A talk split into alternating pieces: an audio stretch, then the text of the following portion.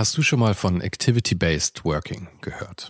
In einer sich ständig weiterentwickelnden Arbeitswelt bietet dieses Konzept nämlich eine flexible und auch effiziente Antwort auf die modernen Anforderungen an Arbeitsplatzgestaltung und Zusammenarbeit.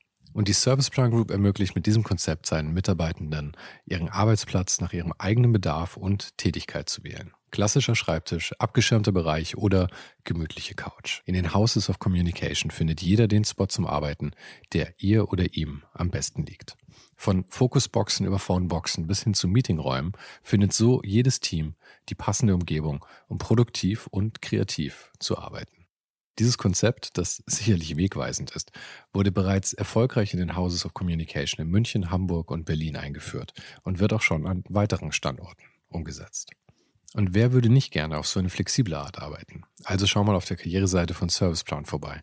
Den Link dazu findest du direkt hier in den Show Notes dieser Folge. Und vielleicht kannst auch du dann bald schon in den Genuss von Activity-Based Working kommen.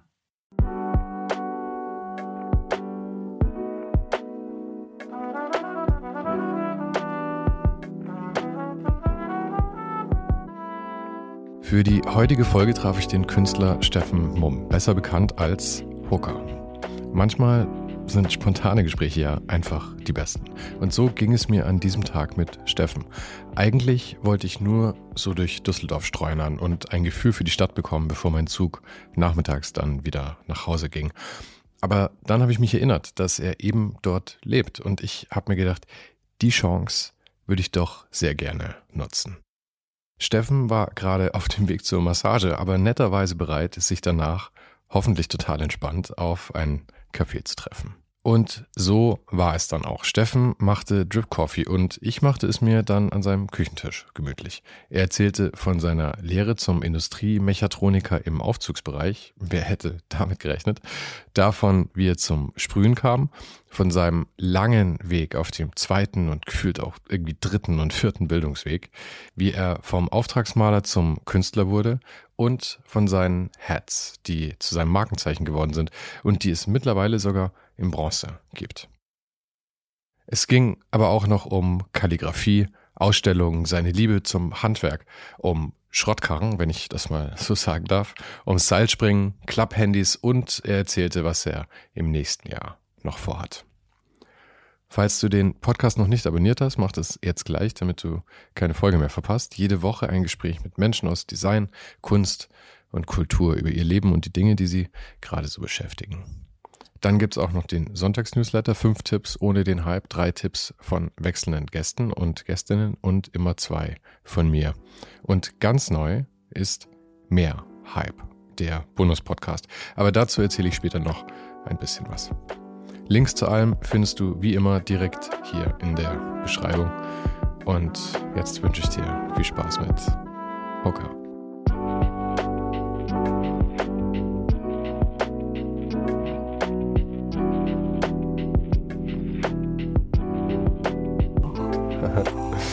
Ähm, ja, mega cool, dass es so spontan jetzt klappt. Allerdings muss ich sagen, gerade deswegen bin ich jetzt halt shockingly schlecht vorbereitet auf das alles. Das ist doch gut. Ja. Das, das ist ja auch für mich ganz gut, dass ich zum Beispiel jetzt keine Fragen oder so vorher weiß. Kann man sich mal so ein bisschen treiben lassen. Ja, aber ich, äh, ich habe sowieso nie vorher fixe Fragen. Mhm. Ich finde es irgendwie blöd. aber du bereitest dich dann, oder dass du dich dann mit der Person nochmal so ein bisschen. Ja, genau. Aber halt einfach, dass ich ein bisschen was über die Leute weiß normalerweise. Mhm. Und von dir weiß ich jetzt halt nur, was ich aufgeschnappt habe über die mhm. letzten Monate auf Instagram und mhm. sonst was eigentlich. Und eine Sache, die ich aber äh, irgendwo aufgeschnappt habe, war, dass du ursprünglich Mechatroniker oder sowas studiert genau, oder nee, gelernt bin, hast. Ja, genau. Also damals nach der Schule, ich bin zur Hauptschule gegangen und habe dann danach ähm, keinen Platz auf der Berufsschule bekommen für einen Realschulabschluss und mhm. dann äh, eine Lehre gemacht zum Industriemechatroniker im Aufzugsbereich. Und was hat dich dazu bewogen? Also ich meine, war das deine tiefe Liebe zu Aufzügen? Nein, nee, das ist familienbedingt. Mein Dad, der hatte auch, oder der arbeitet auch in der Firma. Ah, okay. Und habe dann damals den Platz nicht bekommen und ich war eh schon immer so ein, auch handwerklich begabt oder habe sehr gerne handwerklich gearbeitet. Habe auch immer so von meinem Opa damals irgendwelche so Werkzeugsets und sowas, als ich schon ein kleiner Stöpsel war. Aha. Ne, schon irgendwie so mit Holz und so viel gearbeitet. Und dann sagt er, ne, findest das nicht spannend, irgendwie bei uns was zu machen, dann bewirb dich doch einfach mal. Mhm.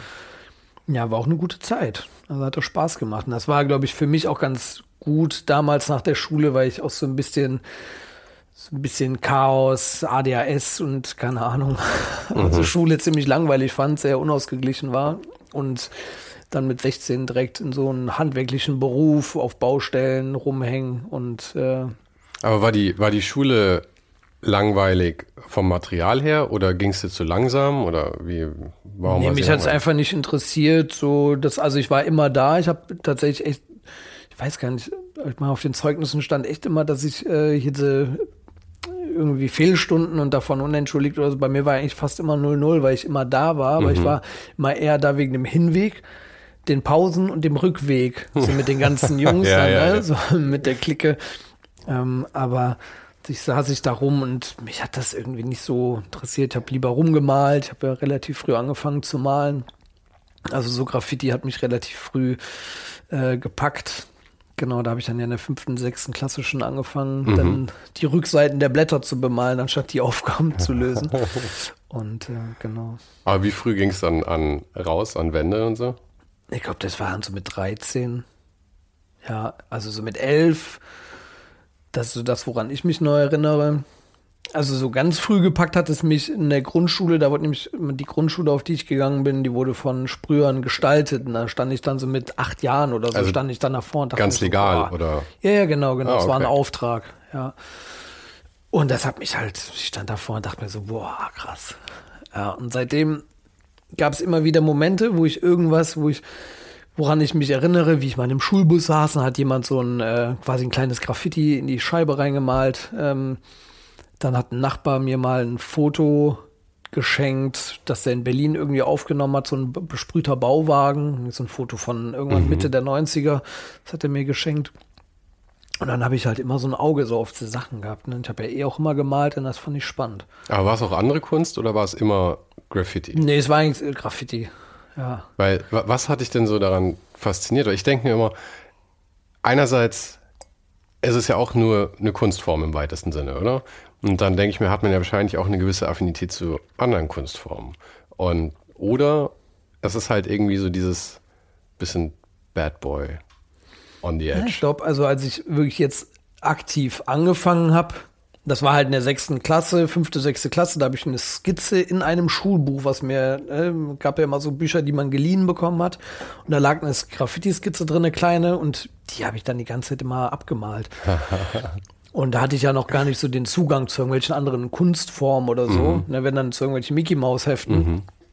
Ähm, was das im Detail, was das so genau war, weiß ich, mich hat das einfach. Ich kann mir vorstellen, als ich acht war, als die Schule gestaltet, also die Grundschule bemalt wurde, natürlich so diese Dimension und diese Farbgewalt. Mhm. Ne? Ich meine, man hat natürlich so mit acht Jahren noch einen anderen Blick darauf, als wenn man jetzt älter ist. Das war für mich dann alles so groß und dann irgendwelche Kindheitshelden, die dann mit an die Wand gesprüht wurden. Dann heißt, das hat mich einfach ja, geflasht. Mhm.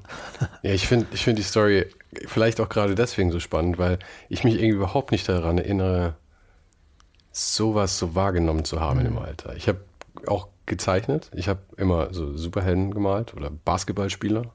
Äh, mein Ding war immer Michael Jordan zu zeichnen bei seinem Sprung irgendwie. Ähm, aber ich habe irgendwie Kunst nicht wahrgenommen, auf, auf keine Art, glaube ich, zu dem Zeitpunkt. Ja, Kunst kam bei mir auch erst später. Also es hm. war echt eher.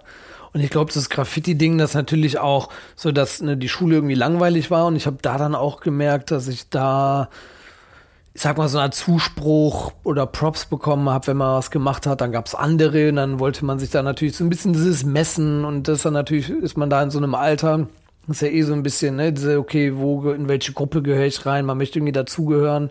Ne, von den Lehrern kriegt man die ganze Zeit irgendwelche Klassenbucheinträge und hm. äh, schlechte Noten.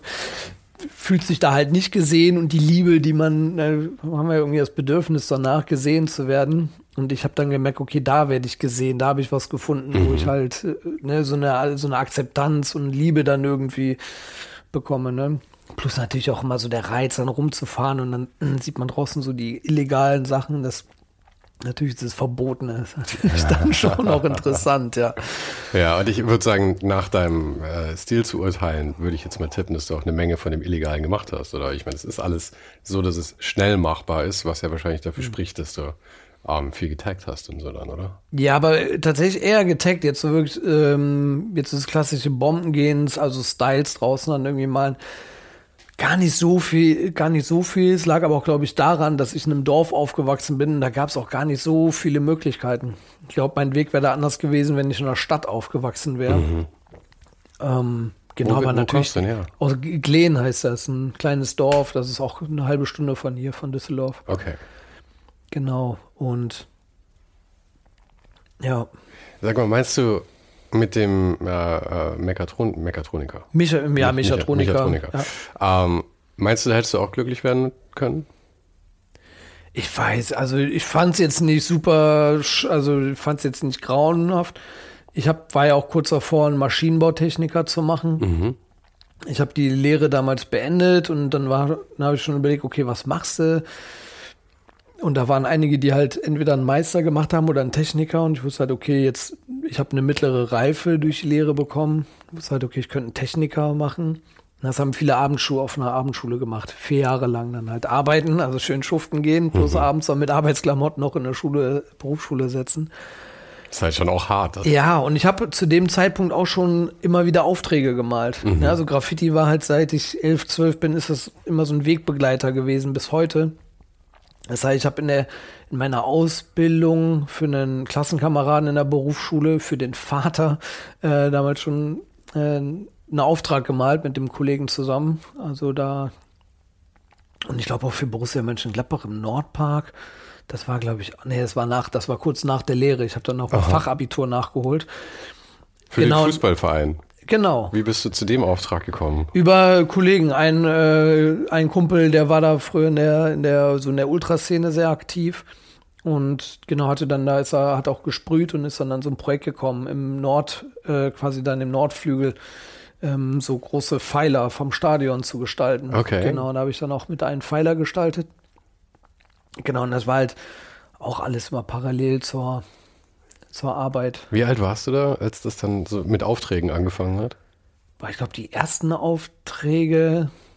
Ich habe damals in der Hauptschule, in der 10., 9. oder 10. Klasse, habe ich meinen Lehrer überredet. Äh, es gab so Wahlpflichtfächer. Mhm.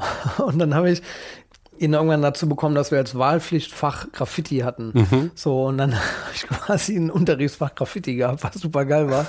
und da ist damals der Kai, das, der war damals vielleicht auch so Anfang 20, ein Designstudent. Und der hat damals diesen Kurs geleitet. Und er hat auch schon Aufträge gemalt. Und da war ich so 16 und habe ihm dann immer bei einigen Aufträgen auch geholfen. Mhm. Und er wurde vom Jugendamt, glaube ich, an die Schule vermittelt. Und dadurch bin ich dann auch ans Jugendamt, also mit einem vom Jugendamt dann in Kontakt gekommen und dann auch schon mit 17, 18 oder sowas auch mal Workshops mit Kindern gemacht und bin da durch äh, die ersten Sachen gekommen. Mhm. Dann der Glener Fußballverein, das war, glaube ich, das erste Mal, dass ich eine Rechnung geschrieben habe. weil die brauchten irgendwie eine Rechnung und dann ist im Finanzamt gedackelt und genau, habe dann äh, da was angemeldet. Da wird es ja irgendwie ernst, oder? Wenn man auf einmal irgendwie sagt, okay, ich brauche jetzt eine Steuernummer. Ist ja, ja irgendwie ja, wild. Ja. Weil es dann ja auch auf einmal zu einem Beruf wird. Also ja. da sieht man, oder hast vielleicht auch da dann die, die Möglichkeit gesehen, davon Ja, noch gar, nicht, noch gar nicht so krass. Wobei ich muss sagen, auch in der Lehre habe ich mit einem, mit dem Philipp, mit dem, äh, mit dem Kollegen, dem ich früher sehr viel gemalt habe, haben auch schon so Flyer gemacht, so Graffiti Art MG oder irgendwie sowas. Also Menschen Gladbach, weil ich aus mhm. Gladbach kam und ich auch viel in Gladbach unterwegs war. Und genau, aber halt, das war halt immer so ein nettes Zubrot irgendwie, aber in meinem Kopf, das war so weit weg, damit irgendwie wirklich was zu machen. Mhm. Ja. So, und der Entschluss, nicht den Maschinenbautechniker zu machen, kam auch, glaube ich, in einem Gespräch mit, äh, mit ihm, mit dem Philipp.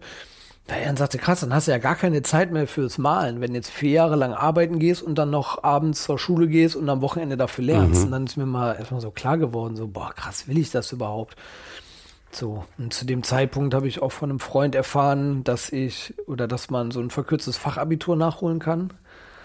Genau, dadurch, dass ich einen Realschulabschluss durch die Lehre hatte, plus die Lehre, konnte ich dann in keinem, also in weniger als einem Jahr Fachabitur leider mit Schwerpunkt Elektrotechnik oder Maschinenbau dann halt nachholen. Okay. Ich wollte bin auch noch mit meiner Gestaltungsmappe zu dem Berufskollegen habe gesagt, bitte lass mich da rein. Ich will danach nichts mehr mit, äh, ich will danach nichts mehr machen in dem Bereich. Aha. Das ging dann nicht, genau. Und dann habe ich ein Maschinenbau, Fachabitur.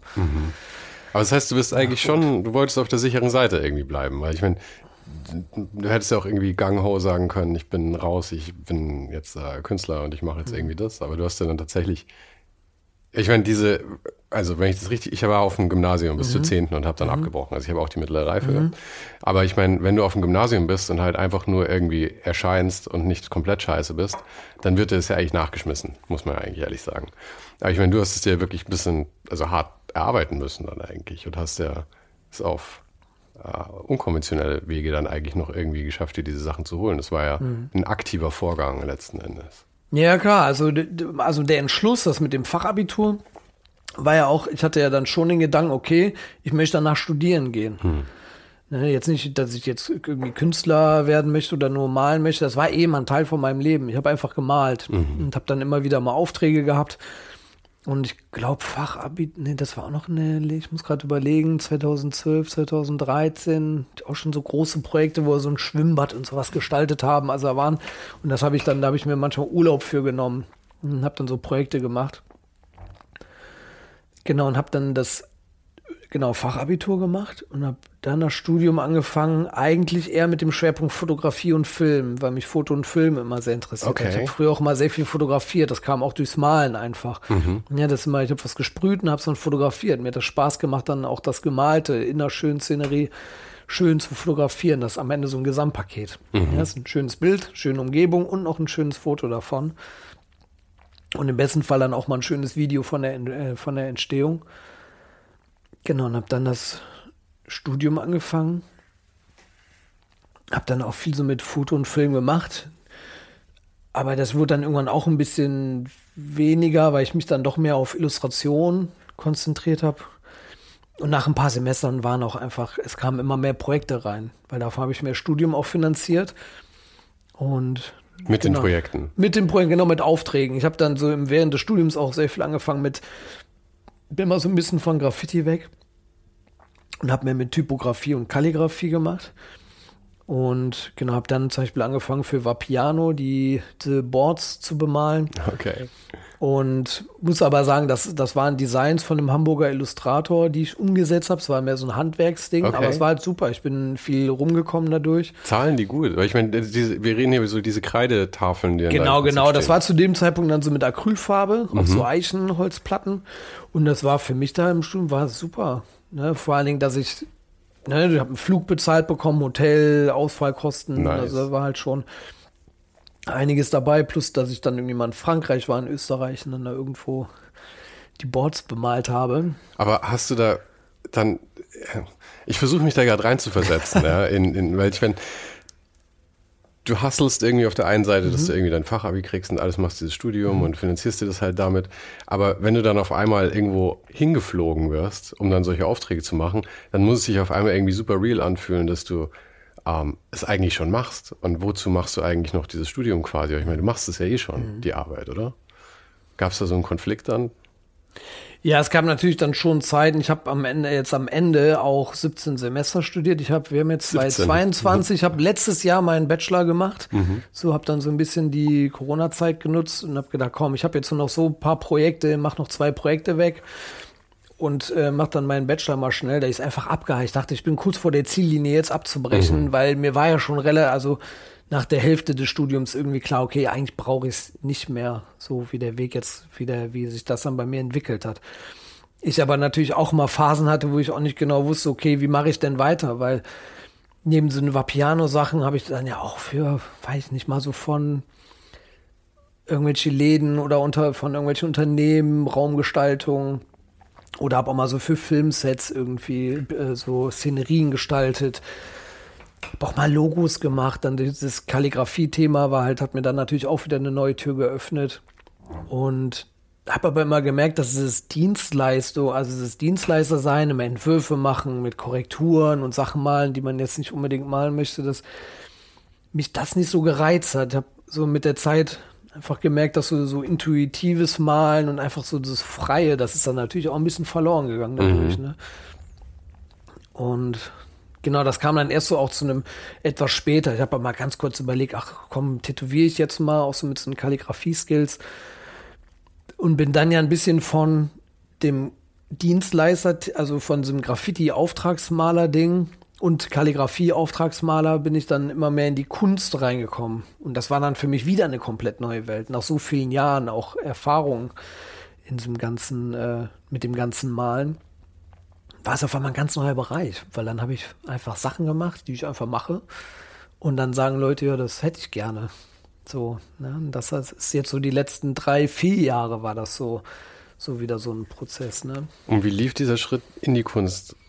rein? Also du, du meinst, du bist mehr reingerutscht eigentlich, oder? oder? Ja, das kam, also am, das hat vor Corona schon angefangen, aber ich glaube, so der ausschlaggebende Grund war schon die Pandemie, weil ich hatte ein Atelier neben meiner Wohnung in Mönchengladbach.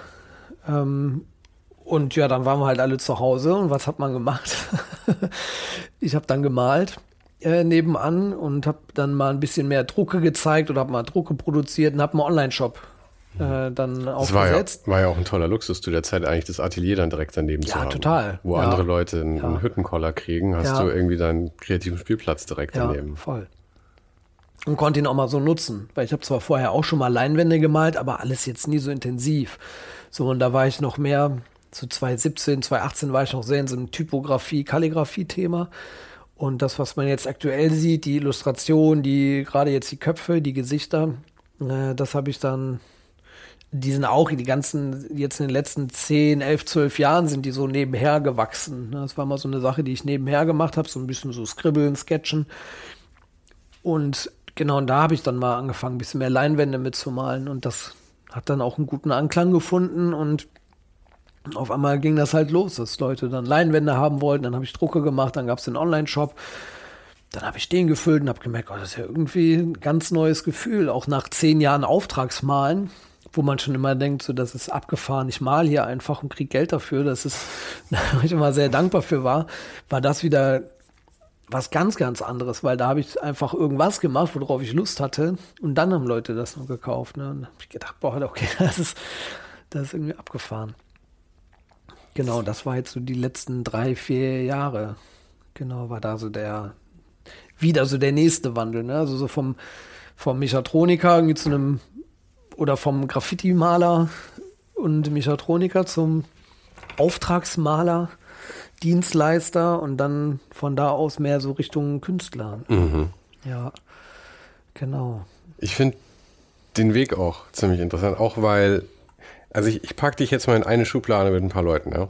Mhm. Und sag mir, wenn einer dabei aufstößt. Aber mhm. ähm, ich würde sagen, es entwickelt sich ja in Deutschland so eine, so eine Szene, wo ich, ähm, ich meine, hier steht eine Vase von Bobby Serrano. Mhm. Ähm, da würde ich dich, ich mache die Schublade mal auf, mhm. äh, würde ich dich damit reinschmeißen. Yu Schnee haben wir vorhin drüber gesprochen. Mhm. Ähm, äh, Ross, Kai. Mhm. Kai. Ähm, Stefan Marx vielleicht auch. Mhm. Gestern auch noch vorgestanden von den Sachen, auch super. ähm, und das ist ja alles, ihr seid ja alle so eine, so eine Crew von jungen, Künstlern, die vielleicht eigentlich aus einem anderen Bereich dahin gekommen sind. Und gerade deswegen habe ich den Eindruck, ist es auch keine elitäre Kunst, was man ja sonst viel hat. Irgendwie so dieses, dieses klassische, dieses mhm. Königgalerie, alles äh, High Art, mhm. Fine Art. Ähm, und ihr seid euch halt auch alle nicht zu schade, das auch kommerziell anzuwenden. Mhm. Und also kannst du dich da identifizieren mit dieser Gruppe? Habe ich das äh, oder meinst du das? Ja, müsste jetzt mal ein bisschen drüber nachdenken, aber ich würde jetzt, ja, schon, eigentlich schon. Ich jetzt nicht so komplett ausschließen. Ich meine, gerade Kai, der hat auch einfach angefangen, auch, glaube so in der Zeit, ich glaube, mein, der malt auch seit 2004, soweit ich weiß, auch klassisch mit Graffiti angefangen hat, selber ja auch irgendwann mal den Weg gegangen ist und angefangen hat, seine abstrakteren Sachen zu mhm. machen. Ne? Und äh, denke ich auch einen ähnlichen Weg wie ich durch hat, dass da man natürlich dann auch mal aus der Szene, dass dann natürlich auch so Gegenwind kommt, weil Leute das dann, ne, was soll das denn jetzt? Und alles, gerade jetzt bei mir auch, ne? Ich habe vorher so super cleane Graffitis oder gerade so ganzen typografischen Schriftzüge. Das waren immer wie so, habe ich mich immer mehr gefühlt wie so ein Hirnchirurg, alles mal sehr perfekt und sehr genau. Und dann auf einmal in einer Minute oder so mit Läufern so ein Gesicht zu malen.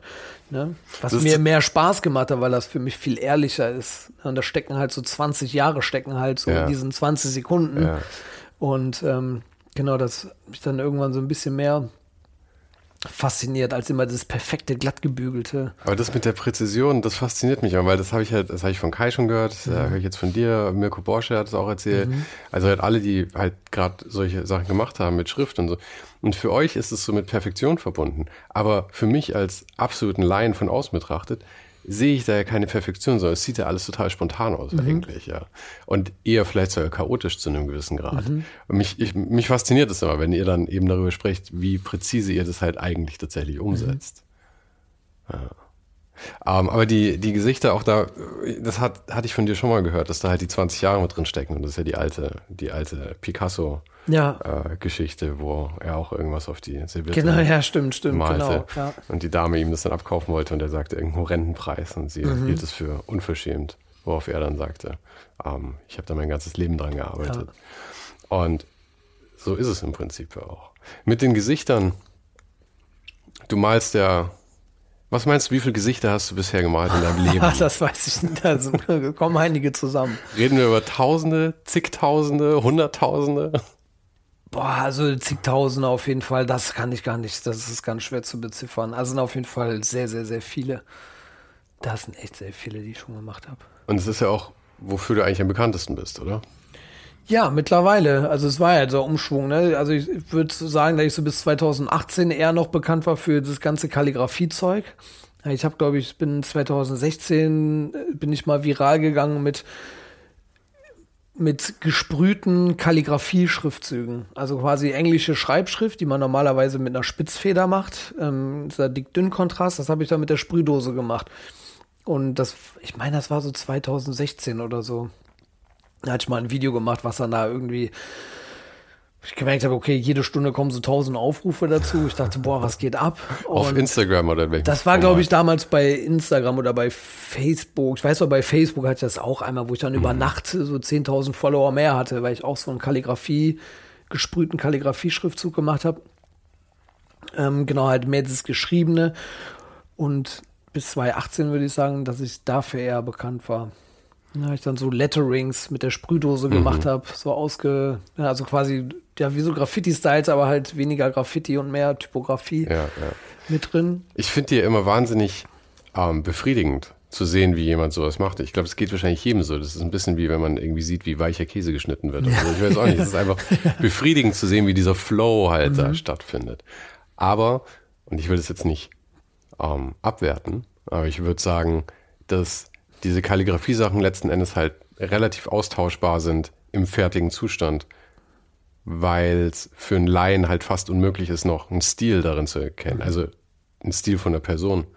Wohingegen die Sachen, die du jetzt machst, halt einfach, das könnte von niemand anderem sein, außer er wird dich eins zu eins kopieren. Ja, absolut. Das, ja, das sehe ich ja auch so. Also ich glaube, das mit den Kalligrafie-Sachen, was mir fällt, also mittlerweile habe hab ich es natürlich schon ein paar Mal gesehen. Ich glaube, was damals äh, so ein bisschen das Alleinstellungsmerkmal war, dass ich das halt mit der Sprühdose gemacht habe. So, und das kannte ich bis dato auch noch. Also habe ich bestimmt schon mal gesehen, aber würde jetzt nicht sagen, dass ich der Erste war, der es gemacht hat. Auf gar keinen Fall. Also speziell diese englische Schreibschrift mit der Dose. Ähm, aber es war halt eher unüblich, ne? Das hat man zu der Zeit dann eher ganz viel in so einem Handlettering-Style mit irgendwelchen Pinseln und sowas gesehen. Aber absolut, dass natürlich auch diese, die typografischen Graffitis genau eher austauschbar sind und jetzt nichts, äh, ne, oder ich da natürlich nicht der Einzige bin, aber die Gesichter halt mehr so eine eigene Handschrift haben. Und das habe ich dann ja auch gemerkt. Als ich die mal ein bisschen mehr gezeigt habe, habe ich ja relativ schnell immer von verschiedenen Seiten, ne, so, ey, mach damit mal mehr oder ich will davon irgendwas haben und cool und auch von Leuten, die ich spannend finde oder zu denen ich auch aufschaue, die gesagt haben, damit musst du mehr machen. Ne, das, das, das bist du. Ne, das andere ist eben, ne, wie du auch schon sagtest, so ein bisschen austauschbar. Hat aber ein bisschen gedauert, weil ich natürlich jetzt nicht wegen den anderen gemacht habe, sondern immer worauf ich Lust hatte. Und irgendwann war ich ein bisschen satt von dem Schriftthema. Und ja, dann kamen halt so mehrere Sachen zusammen und dann hatte ich einfach mal Lust, ein bisschen mehr damit zu machen. Ja. Aber das heißt, deine, ähm, ich sage jetzt mal, deine Karriere als Künstler ist ja dann eigentlich noch relativ frisch, oder? Dass du eben nicht diese, weil davor war es ja ein bisschen Dienstleister auch, hast du ja gemeint, oder? Genau, genau. Das hatte ich da auch bis zu 2017, 2018, 2019 war das auch echt äh, gut professionalisiert, ne? Dass man irgendwie auch jetzt kein, ich hatte jetzt kein festes Team, aber ne, dass man halt so mehrere Leute in seinem Umfeld hat, die man dann mal bei Projekten mitgenommen hat. Hm, weil ich nicht auch eine Zeit lang da einen Praktikanten hatte, der mir da dann immer geholfen hat, auch bei Aufträgen. Und ja, genau, aber das Thema mit Ausstellungen, Editionen, Leinwänden, das ist ja gerade was zum Thema Bepreisung und so, das war ja was ganz Neues, ne? mhm. ne? wenn man vorher irgendwie mit Quadratmeterpreisen und Tagessätzen gearbeitet hat Ja, und dann ja. macht man auf einmal eine Leinwand, wo ein Gesicht drauf ist und dann, boah, okay, das wollen jetzt die Leute haben, was nehme ich denn jetzt Ja, dafür? und letzten ne? das, Endes ziehst du einfach einen Preis aus dem Arsch am Ende. das war, ja klar, am Anfang hat man natürlich erstmal so irgendwie so ein bisschen getestet, ne? Und danach habe ich dann immer das natürlich gemerkt, ne, wie ist die Nachfrage, je höher wurde, klar, Preise natürlich mal angepasst. Mir dann aber natürlich auch immer mal Feedback von Leuten aus dem Kunstbereich geholt. Ja, mich dann da einfach ein bisschen gebildet und geschaut, okay, was, was geht, was geht nicht. Und genau. Aber hat sich das alles wie so ein organischer Weg angefühlt oder gab es auch Ja, irgendwie so Brüche, schon. wo du gesagt hast, okay, ich muss jetzt irgendwie, ich muss jetzt eben verstehen, wie die Kunstwelt sowas irgendwie äh, bepreist zum Beispiel. Und das, weil ich meine, irgendwie, ich überlege gerade, so wie, wie sich das in meinem Leben so verhält mit so Sachen. Aber ich habe, ich meine, ich verstehe schon, man rutscht so von einem ins andere viel. Aber es gibt ja schon manchmal so Momente, wo einem auf einmal klar wird, dass das, was man tut, was anderes ist als das, was man davor getan hat. Auch wenn es fließend war, der Übergang, ist es ja dann doch jetzt was anderes als vor einem Jahr. Voll. Und diese, wenn, wenn du sagst, du hast dich dann im, im, im Kunstbereich dann da irgendwie so gebildet, ist ja auch eine Entscheidung, dass du dann irgendwann sagst, okay, ich, also vielleicht wachst du auf und denkst dir auf einmal, oh shit, okay, ich bin wohl Künstler jetzt. Ich muss jetzt irgendwie versuchen, das, äh, mich auch so verhalten zu können, oder? Ja, also ich würde schon eher mal sagen, dass das sowas schon eher organisch Es sind halt so viele kleine Änderungen und so kleine Steps, die dann immer kommen. Ne, weil ich auch am Anfang habe ich ja sehr viel einfach über mein altes Netzwerk und über Social Media und so meine Sachen verkauft und dachte dann, ah, okay, Galerien brauchst du ja nicht. Mittlerweile habe ich aber Lust darauf mit, wenn es eine coole Galerie ist, so und man versteht sich. Ähm, und ich sehe das irgendwie da, ich auch, oder jetzt auch gerade für nächstes Jahr halt mehr den Fokus da drauf, ne, mehr Ausstellungen zu machen. Ich bin super happy mit der Ausstellung im NRW-Forum, ich da ein Teil von bin, ne, direkt eine museale Ausstellung zu haben oder ein Teil davon zu sein. Das ist schon echt eine schöne Sache. Und ähm, den Faden verloren. Ähm, ich glaube, wir waren bei, bei Ach so, genau, was so, ob so ex, genau, genau, dass es eher was Organisches war. Ich würde schon ja, sagen, es ist immer so ein Trial and Error. Da macht man Sachen und dann funktioniert irgendwas nicht und dann macht man es irgendwie wieder anders. Und, Mhm. Aber so einschneidende Erlebnisse jetzt eigentlich nicht. Also eher beim Thema damals, okay, nach der Lehre, Maschinenbautechniker, dass es da quasi so einen Moment gab, wo ich gesagt habe, okay, ich schlage einen anderen Weg ein. Und dann auch irgendwann das Thema, okay, mit den Aufträgen habe ich irgendwie nicht mehr so Lust, das macht mir keinen Spaß mehr. Dann das Thema mit, hm, probierst du es mal mit Tätowieren und alles. Und Hast du das eigentlich dann tatsächlich gemacht? Hast du tätowiert? Nee, nee, nee, das nicht. Aber es war echt mal, stand mal im Raum. Ich glaube, das war so 2020. 2020. Bist du selber mal tätowiert? Ich sehe jetzt. Ach so, ja, ja, ich bin. Ah, okay. Ja, ja. Die, die Unterarme sind nicht so zugehakt. Hier und da, nee, nee, nee, nee.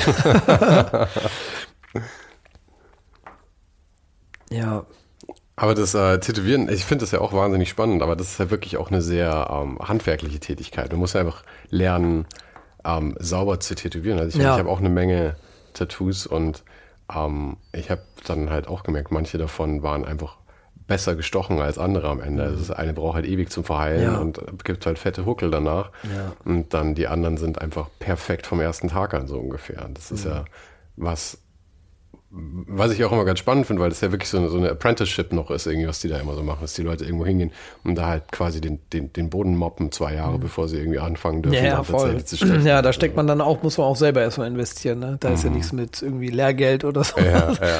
also das hat man halt selber, aber man kriegt ja keins. Ja. Ähm, Nee, da war es eher so, ich fand es spannend, ich finde es auch immer noch interessant, aber ich könnte mir jetzt auch nicht vorstellen, das jeden Tag zu machen. Ich glaube, ich mag das schon so, dass ich auch mal morgens aufstehe und dann sage, ach nee, ich kümmere mich da irgendwie morgen drum. Und wenn ich mir jetzt vorstelle, wenn man als Tätowierer jetzt erfolgreich ist, und ich kenne ja auch einige, und ja überlegt, gebucht für dass sie da so äh, das nächste Jahr, dass sie schon Urlaub vorplanen Aha. müssen und so, und das ist halt gar nicht meins. So, also ich bin schon sehr strukturiert. Ich brauche das auch, so eine gewisse Struktur, ähm, weil ich sonst, glaube ich, dann auch irgendwie zu, zu chaotisch bin. Ähm, aber das wäre mir zu immer zu fest alles. Da hätte ich keine, hätte ich keine Lust drauf. Mhm. Da merke ich immer, dieses Ding mit Unabhängigkeit und Freiheit in mir, dieser Drang ist da immer ein bisschen größer. Ja, kann ich gut nachvollziehen. Mein, mein ganzes Leben war eigentlich, ich hatte, glaube ich, anderthalb Jahre eine Festanstellung oder so in meinem Leben. Und den Rest der Zeit war ich selbstständig. Und ich erfahre jetzt so eine, wie so eine Festanstellung ist, das erste Mal indirekt eigentlich, weil meine Freundin vor zwei Jahren angefangen hat, als Ärztin im Krankenhaus zu arbeiten. Und es ist, ähm, also ich will es ihr nicht malig machen, aber es ist, für mich wäre es unvorstellbar Nee, ich kann es mir auch nicht mehr. Ich kenne die Seite ja auch, ne? Mhm. Vorher und hat alle seine Vor- und Nachteile, aber ich so, ich könnte es mir nie wieder anders ja, ja, ja. vorstellen. Wie gesagt, Thema Struktur muss ich mir selber schaffen. Ich stehe morgens früh auf, habe dann irgendwie so Mhm. meine Routinen und so. Und das ist ja auch nicht einfach. Das, da muss man auch seinen Weg hinfinden erstmal, Ja, dass man diese voll. Routinen, was man, dass man merkt, was funktioniert für dich selber und in welchem Rahmen schaffst du aber auch die Arbeit tatsächlich. Mhm. Weil halt nicht jemand sagt, um neun bist du hier und um fünf gehst du wieder. Ja, ja, total. Ja. Und vor allem niemand, niemand überweist dir einfach so Geld jeden Monat. Das ist natürlich auch schön. Nee, das ist schon, das ist schon alles ganz gut so. Mhm. Das macht mir schon sehr viel Spaß. Aber mit den, äh, mit diesen Umschwüngen, die du da hattest, ähm, also von, ich weiß gar nicht, ob Umschwünge wirklich ein Wort ist, aber naja, wie dem auch sei, von, ähm, von, von, von den Auftragsarbeiten, äh, war Piano, bemalen, dann zu ähm, mehr künstlerisch, aber immer noch für Leute eigentlich zu arbeiten. Das alleine sind ja schon, ist ja auch ein völlig unterschiedliches Klientel, mit dem man dann zu tun hat. Oder? Ja, es hat sich schon, das hat sich natürlich schon geändert. Also es war immer so, dass ich allgemein bei den Aufträgen auch immer geschaut habe, okay, auf was habe ich Lust und auf das, was ich Lust hatte, das habe ich auch in mein Portfolio gepackt und wurde dann irgendwann immer nur noch auch für das angefragt. Alle Sachen, auf die ich keine Lust hatte, rausgenommen. Und gerade im Kunstbereich waren es natürlich teilweise dann auch schon Leute, die ich irgendwie von vorher kannte oder die mich beauftragt haben, die dann mal eine Leinwand gekauft haben. Aber ich merke das jetzt eher auch so ein bisschen bei der Bepreisung. Oder ich habe jetzt dieses Jahr eine Bronzeskulptur rausgebracht. Es war halt eine Edition und das war halt im Vergleich zu einer Papieredition war das halt auch mal eine ganz andere Preisklasse. Ergo es sind ja ganz andere Leute, die sowas dann kaufen. Die Produktion war wahrscheinlich auch nicht billig, oder? Ja, die Produktion, die war auch nicht ganz günstig. Ähm, genau, war aber halt eigentlich eins meiner Lieblingsprojekte dieses Jahr. Von mir übrigens auch. Ich fand äh, diese Skulptur wahnsinnig gut. Überhaupt so Ja. Mhm. Sachen zu übersetzen in 3D. Ich meine, du hast hier auch eine Menge Corsfiguren stehen und sowas. Mhm. Die Sachen halt tatsächlich, die sonst 2D sind, auf einmal plastisch in 3D Ja, zu fand haben. ich ist mal völlig neue Ja. Erfahrung dann. Ja, es war auch so dieses Malen. Ich mal halt schon so lange und dann die Köpfe immer dieses zweidimensionale. Ich habe irgendwann mal gefragt, ähm, wie wie geht's, was kann ich mit denen noch machen? Wie würden die von der Seite aussehen? Mhm. Was mit der Nase? Wie allgemein diese Kopfform, ne? Und das fand ich dann war ein sehr spannendes, eine sehr spannende Reise, da mal mehr ins Dreidimensionale zu gehen. Und ich finde es auch mal wieder schön, was Neues zu machen, weil ich dann doch, glaube ich, mal mir schnell langweilig wird. Und ich meine, das ist jetzt das erste Mal, dass ich etwas habe, was ich so ein bisschen mehr, was heißt nicht ausschlachte, aber würde ich jetzt mal sagen, nee, da bleibe ich jetzt mal dran und das ziehe ich jetzt mal durch. Weil wenn ich mir so meinen Weg, was ich so auch seit ich mit Graffiti angefangen habe, was ich so an Stilen und so schon durch hatte, ne, dann Illustration, Kalligrafie, Realismus, klassische Graffiti-Styles, alles Mögliche irgendwie gemacht, immer wieder was Neues gemacht, was auch gut war, viele verschiedene Bereiche mal kennenzulernen.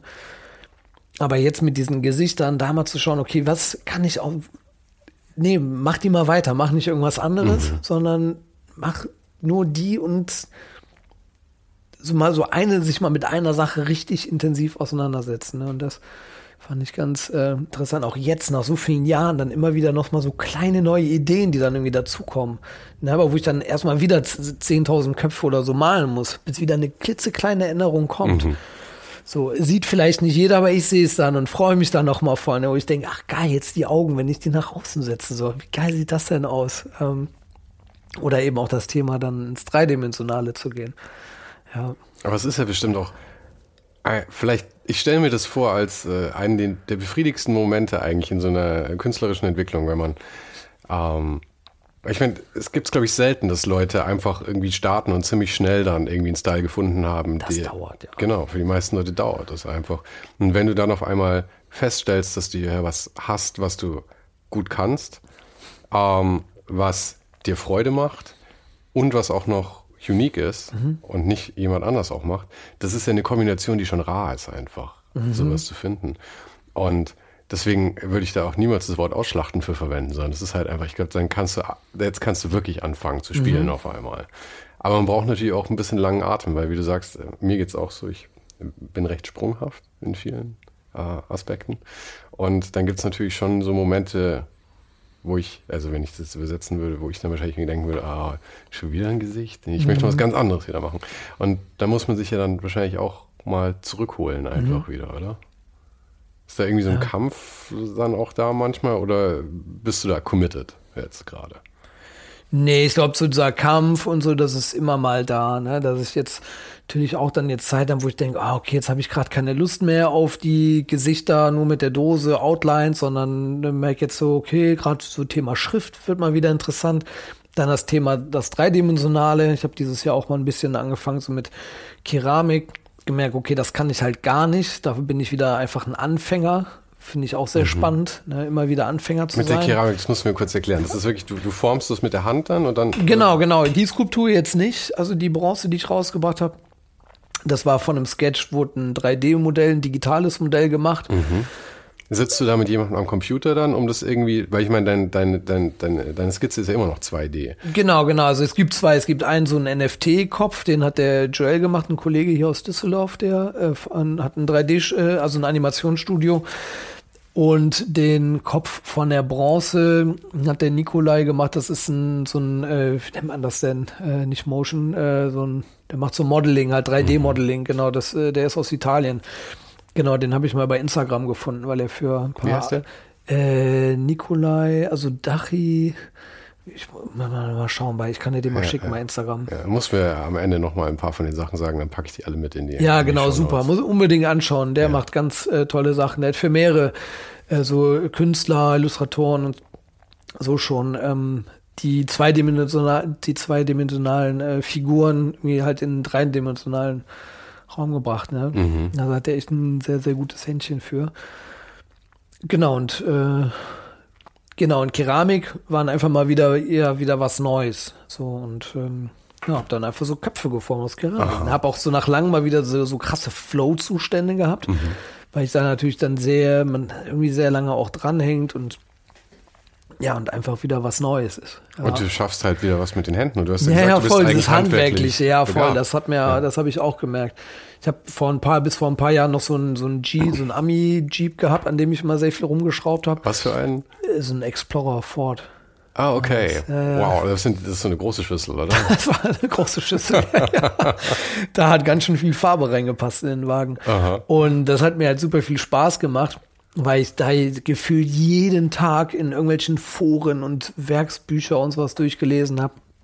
Das war auch einfach so ein Groschengrab, die Karre. Mhm. Also das haben auch die ganzen eingeschworenen, eingefleischten Fans von dem Wagen auch gesagt, okay, man muss echt so ein bisschen verrückt sein, um den Wagen zu fahren, weil er so, weil er so viel Konstruktionsfehler hat. Was für ein Jahrgang war das? Äh, 2000er.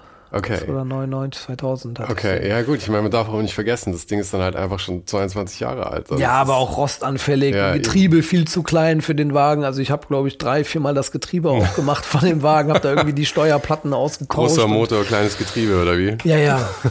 Horror. Dann wie ah, gesagt, amerikanische Autos. Super rostanfällig.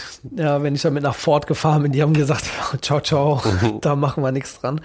Genau, und dann habe ich mir immer irgendwelche Mietwerkstätten genommen mhm. oder habe vor der Tür rumgeschraubt. So, es war aber irgendwann, weil ich einfach auch ein zuverlässiges Auto brauchte. Also ich habe mir jetzt vor vier, vor vier Jahren einen Skoda Octavia gekauft. Ja. Beste Entscheidung. Ja, ja, Keine. Kopfschmerzen. Der fährt, dann irgendwann mal TÜV, Inspektion. Ich bringe den einfach weg. Aber es ist halt was anderes. Das eine, was anderes. Das eine ist ein Hobby, das andere ist ein Fahrzeug, oder? Genau, nur das Hobby war auch bei mir halt auch Fahrzeug. Also ich brauchte auch einfach ein Auto, was fährt.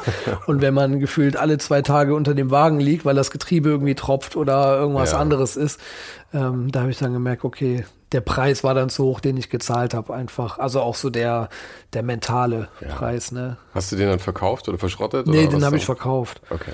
Genau, hätte ich jetzt eine Garage oder so gehabt dafür, dann hätte ich mir den den abgemeldet, reingestellt und dann am Wochenende mal dran rumgebastelt. Mhm.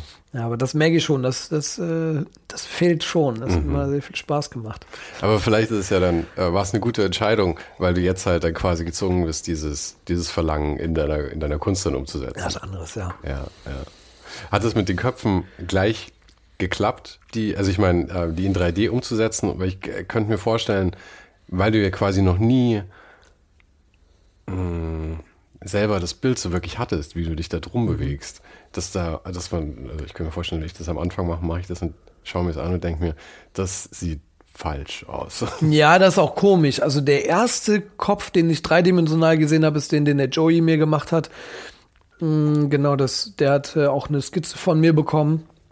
Und da dachte ich dann so, boah, krass. So, weil er hat da echt richtig gute, also es ist eigentlich nicht sein Steckenpferd, jetzt so Modeling zu machen.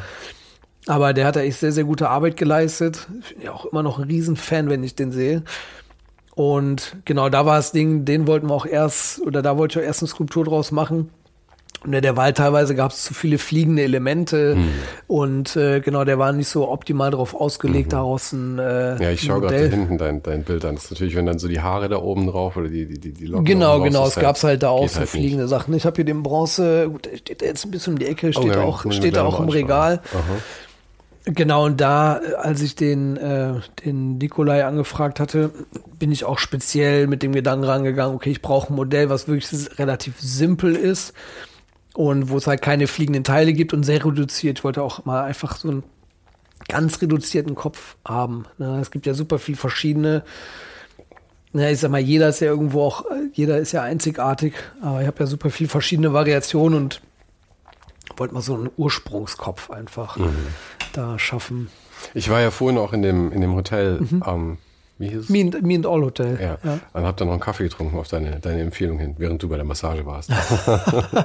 und ähm, da war ja im Untergeschoss, hast du ja auch gemalt. Mhm. Und da ist ja auch eine Wand voll mit, ähm, mit, mit Köpfen. Ähm, skizzierst du die vor oder gehst du einfach hin und machst Nee, die male ich einfach dran. Ja? das war auch, der ist jetzt auch schon ein bisschen her. Das war auch so das, nicht das erste Projekt, aber eins der ersten Aufträge. Also ist ja dann auch, ne, da bin ich ja auch bei solchen Projekten auch irgendwo noch ein Auftragsmaler, aber ohne so eine große Vorgabe. Und ich weiß noch ganz genau bei dem Projekt, haben der Sven und der Chris vom Hotel, ähm, Ne, die haben halt gesagt, ja, hier und da hätten wir irgendwie das und das und da kannst du dich ruhig irgendwie frei ausleben. Und bei der einen Seite habe ich dann irgendwie Skizzen gemacht und hing dann da immer. Und in den ganzen Jahren, das war auch immer das Ding, bei den ganzen Auftragsgeschichten. Damals, der Kollege, der Philipp, mit dem ich viele Aufträge gemalt habe, der hat immer sehr oft die Entwürfe übernommen, weil er auch einfach ein besseres Händchen für hatte, hat immer gute Ideen gehabt. Gerade bei diesem ganzen fotorealistischen Kram. Der schöne Collagen gebaut weil mir dieses Ent ich habe immer mehr Lust gehabt, direkt zu malen. Und dieses Entwurfsding, das fand ich immer so nervig. Und habe dann im Hotel auch gemerkt, dass die Seite, die du auch gefilmt hattest, die habe ich ja komplett frei gemacht. So, ich war vor Ort, dachte, okay, die Wand die ist jetzt so, ach komm, die streiche ich mal so und da dann irgendwie das und nee, okay, das mache ich wieder weg. Und das habe ich jetzt in den letzten Jahren auch oft gemacht bei Projekten, auch mal bei Leuten jetzt irgendwie zu Hause, die keine Leinwand haben wollten, sondern wollten einfach was auf die Wand gemalt haben. Ich gesagt, okay, ich komme morgens vorbei und dann setze ich mich dahin, gucke mir die Umgebung an, lasse das alles mal so auf mich wirken und überlege mir dann, wie ordne ich das an, gerade wenn ich die gerasterten mache, wie weit, wie raster ich die auf, wie weit sind die oder wie nah sind die aneinander, wie weit auseinander, äh, Farben etc. Da einfach gemerkt, das funktioniert für mich einfach am, am besten. Ja, auch mit den Autos. Jetzt auch so ein paar Autos bemalt. Zuletzt jetzt äh, den Porsche, den ich in Berlin gemalt habe, das fand ich auch super von, äh, äh, von, von Porsche, dass die da auch gar keinen Entwurf sehen wollten. Die haben Wirklich? einen Ferrari gesehen, den ich bemalt habe. Und dann gesagt, dass, ja, also mach einfach, mach wie- einfach mal. Wie läuft das technisch? Wird der vorher foliert oder so? Oder der Porsche, der wurde, der Porsche, der wurde foliert, genau, Mhm. wurde aber permanent bemalt.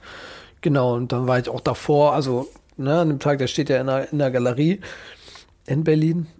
Und dann habe ich dann an dem Morgen saß ich dann so vor dem Auto. Ich hatte ganz grob im Kopf, was ich mache, aber so drei, so zwei, drei verschiedene Arten, wie ich es umsetze. Und ne, gerade bei dem Auto muss ich auch vorm Auto sein, muss gucken, okay, wie, mhm. ne, da sind auch gerade die ganzen Formen, das Licht Ja, ja, genau, genau. Drauf. Bei dem äh, Porsche ging es ja noch, aber bei den Ferrari, äh, da ist ja ganz anders. Da sind ja Aha. so krasse Formen und Wellen drin.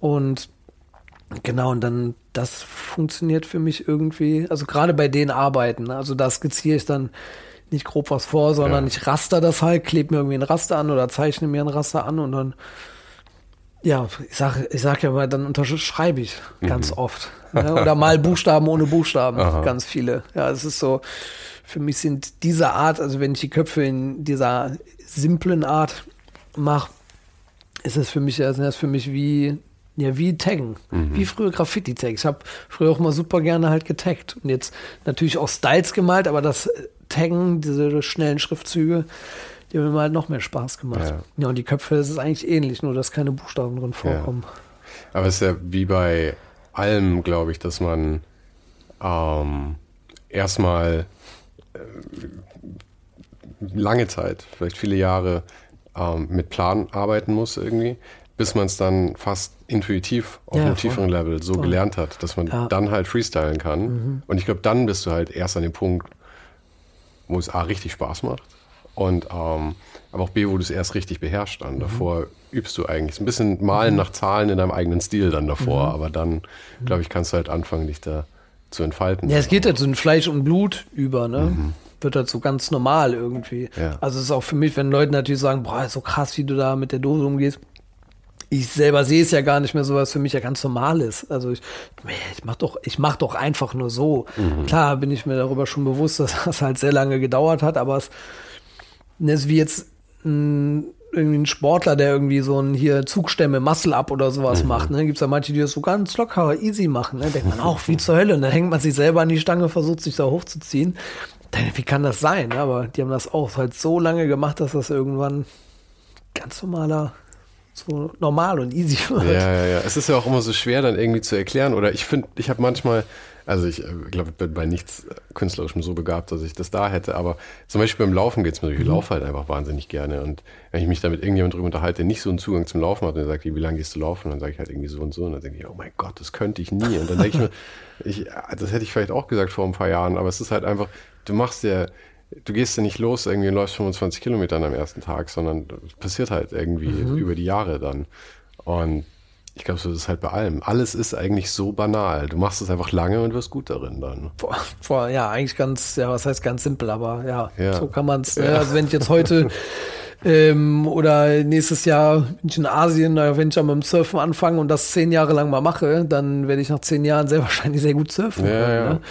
Oder du bist mit dem Kopf sehr häufig aufs Riff gefallen, eins von beiden. Ja, also mit vielen. Oder ich weiß noch, damals beim Sport habe ich mal, das ist ja auch schon lange her, da habe ich so einen Boxer gesehen, der Seil, Seilchen gesprungen mhm. ist und hat dann so Moves gemacht und das, das hat mich so fasziniert. Dann habe ich mir ein Seil gekauft und habe dann damals noch äh, in der alten Heimat irgendwo um die Ecke auf einem Parkplatz mich da mit so einem Ben Lee Lederseilchen hingestellt und dann äh, ne, irgendwie versucht da rumzuhüpfen und mit Seitenstichen und alles. Mhm. Und äh, ich meine, ich mache es jetzt nicht mehr so sehr, sehr regelmäßig, aber ich kann halt sehr, mittlerweile sehr gut Seil springen. Ne? Oder habe Zeigen gehabt, wo ich echt so hier diese Doppelten und alles, das halt super easy war. Mhm. Ne? Und das aber auch nur, weil ich das dann halt super lange gemacht habe. Ja. Aber ich glaube, das ist auch genau das, was du, was du vorhin halt auch gemeint hast. Du musst halt irgendwas finden, mm, was dich auch so, ähm, so greift und so packt, dass du dann eben auch dran bleibst tatsächlich, mhm. weil das halt das Schwierige ist dass, äh, dass man es nicht aufgibt, nicht zu was ja. anderem springt, nicht zu sehr variiert, sondern halt mhm. halt einfach auch sagt, okay, fuck it, das ist mein Ding. Ich, also, oh, ja. durch gute wie schlechte ja. Zeiten gehe ich da jetzt irgendwie durch. Und der, du hast ja im Shop, äh, du hast deinen eigenen Shop mhm. und du machst ja da auch äh, Schmuck auch teilweise. Das war jetzt genau dieses Jahr, habe ich mit Schmuck mal angefangen. Genau, ich habe ja auch schon irgendwie Socken gemacht, alles. Aha. Da probiere ich auch halt alles Mögliche aus. Ich finde es irgendwie spannend. Also da kristallisieren sich ja jetzt auch so ein bisschen Sachen raus, auch was du eben sagtest, was Thema, das so kommerzielle Arbeiten, wo ich jetzt auch merke, okay, mit wem habe ich Lust zusammenzuarbeiten, mit wem nicht so.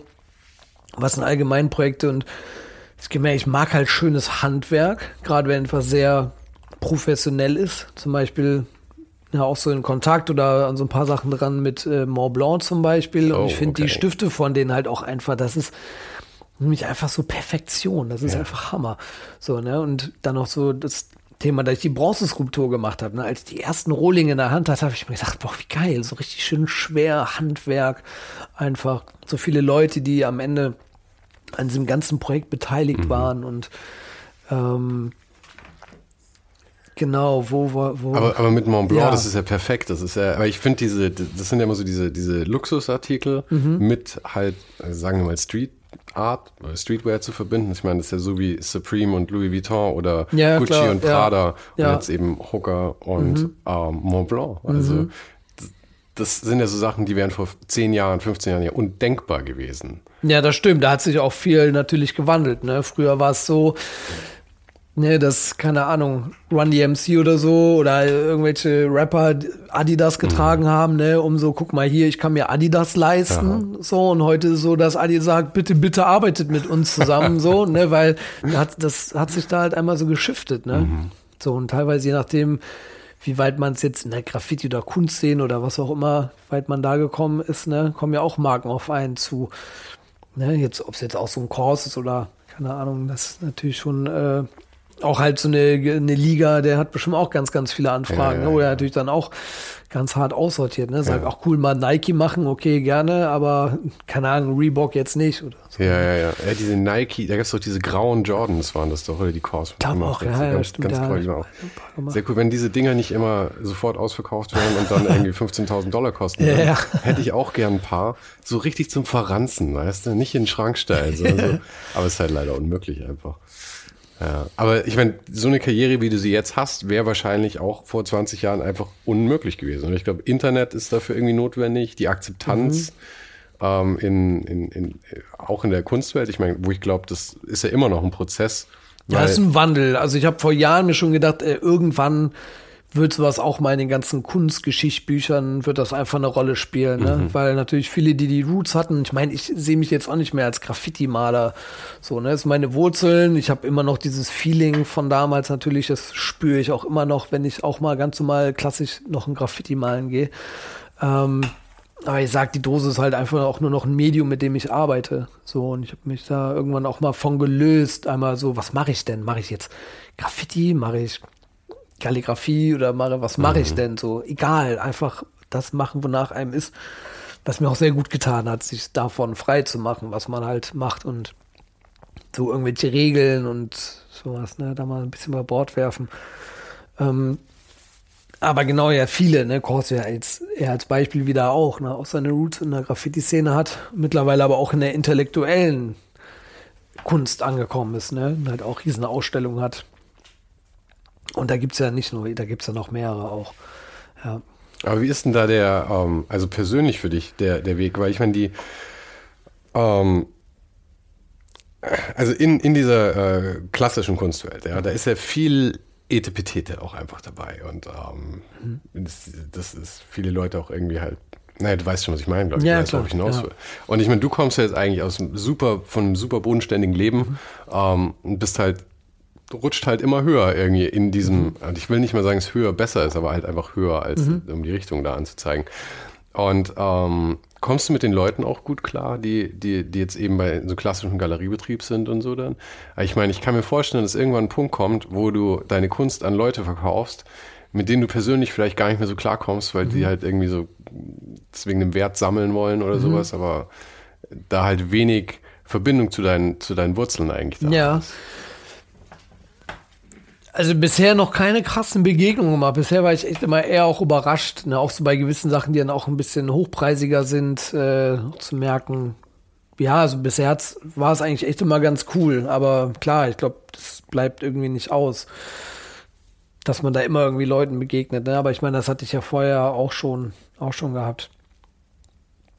Ja, Aber was, was erwartet dich so im, im nächsten? Ich meine, wir sind jetzt äh, im November. Ist es November? es ist noch November, ja, noch November, fast Dezember. Ja, ich weiß noch nicht genau, wann die Folge rauskommen wird, aber sagen wir einfach mal, es ist noch in diesem Jahr. Weißt du schon, was das nächste Jahr für dich bereithalten wird? Hast du groben Plan, auch wenn du noch nicht die Urlaube genau geplant hast? Ja, also tatsächlich im Januar bin ich erstmal zwei Monate in Asien. Nice, das, wo? Äh, auf Bali und in Indien. Oh, cool. Warst du schon mal? Nee, ich war noch nie in Asien auch. Das Okay. mein erstes Mal. Bali war ich vor zwei Jahren das erste Mal. Mhm.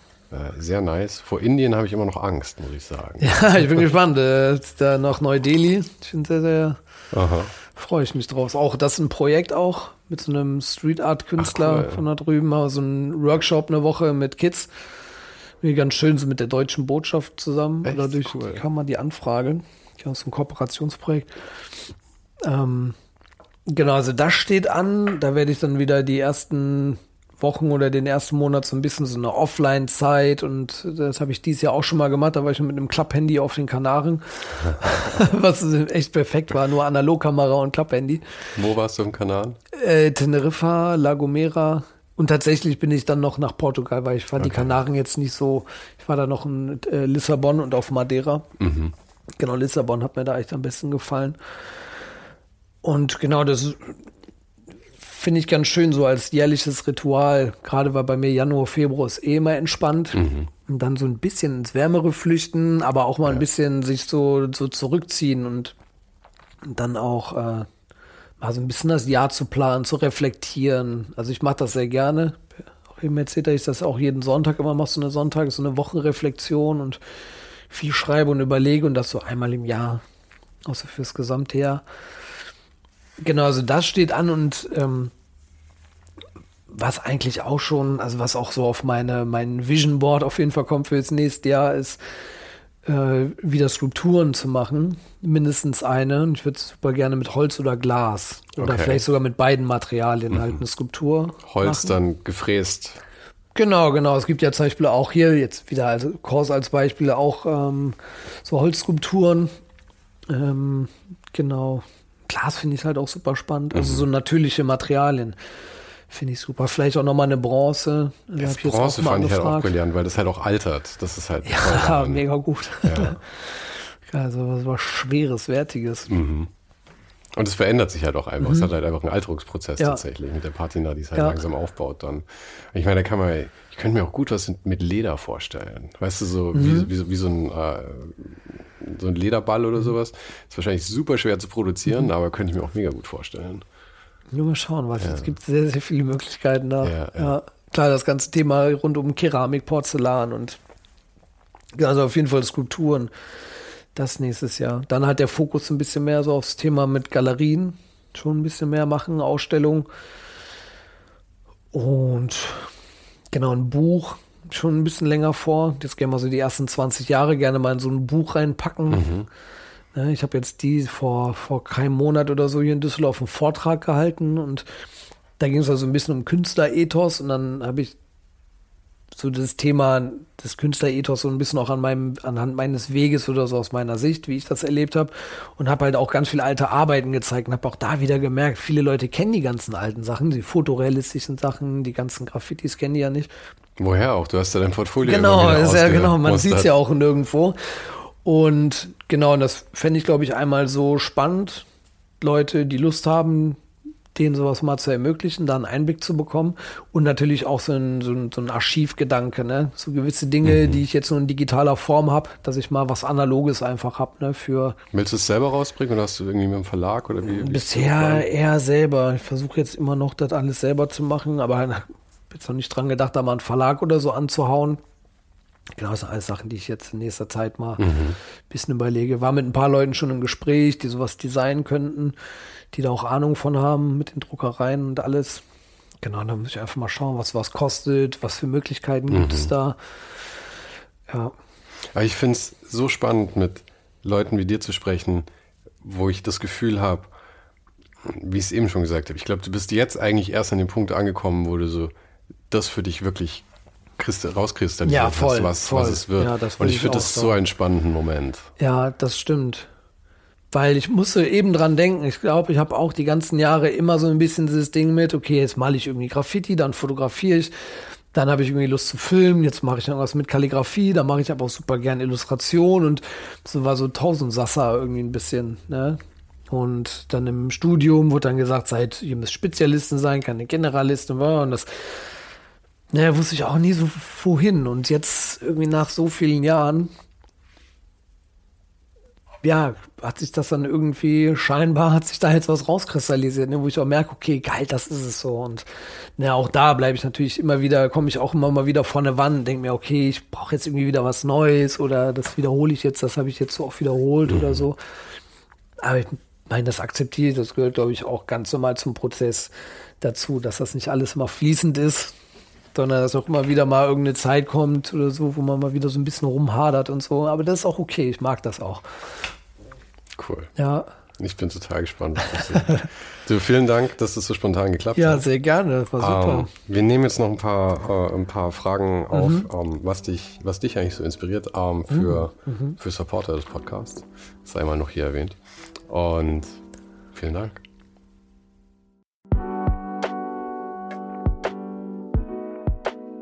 Das war's für heute. Falls du gerade eine von den älteren Folgen hörst, ist es gut möglich, dass du jetzt ein zweites Outro hörst. Lass dich aber nicht von mir verwirren. Ich bin gerade dabei, ein paar Änderungen zu machen und dafür muss ich 150 Folgen neu schneiden und nochmal uploaden. Du kannst dir wahrscheinlich vorstellen, dass das ein kleines bisschen dauert. Falls du mich und die Show supporten möchtest, gibt's dafür ein paar Möglichkeiten. Auf patreon.com slash svensaro gibt's jede Woche Bonusmaterial, exklusiv nur für Supporter. Und das für nur ein paar Euro im Monat, mit denen du mir helfen kannst, ohne den Hype noch lange, lange für dich weitermachen zu können. Es hilft natürlich auch immens, wenn die Show wächst und dazu kannst du deinen Teil beitragen, indem du deinen Kollegen und Kolleginnen davon erzählst. Freunde, Familie, du weißt am besten, für wen das noch was sein könnte. Und zu guter Letzt, falls du es noch nicht gemacht hast, bewerte die Show jetzt gleich mit fünf Sternen in deiner Podcast-App. Im Newsletter gibt es übrigens jede Woche völlig kostenlos inspirierende Tipps von meinen Gästen und mir. Den kannst du auf ohnenhype.substack.com abonnieren. Und alle Links findest du, wie immer, direkt auch hier in der Beschreibung und natürlich auf ohnenhype.com. Im Archiv gibt's noch eine Unmenge anderer Gespräche. Unter anderem waren schon mit dabei Stefan Sagmeister, Mirko Borsche, Paula Schör, Mike Miri, Jeremy Format, Jonas Lindström, Mathilde Mutant, Olaf Heine, Eike König, Erich Spiegermann und, und, und. Scrolle einfach mal durch. Wir sind bei über 150 Folgen, wie gesagt. Und um ehrlich zu sein, kann ich selber kaum fassen, dass ich das Glück hatte, mit so vielen inspirierenden Menschen sprechen zu dürfen. Vielen Dank an Dominik Huber und Marc Capella von Moiré. Von denen stammt nämlich die neue Hausschrift der Show und die heißt GT Pressura. GT steht übrigens für Grilly Type, über die die Schrift zu mir kam. Und auch nochmal vielen Dank an Tobias Rechsteiner fürs Vermitteln. Der größte Dank geht aber natürlich an dich fürs Einschalten fürs Zuhören und für deinen Support. Und wir hören uns dann hoffentlich nächste Woche wieder.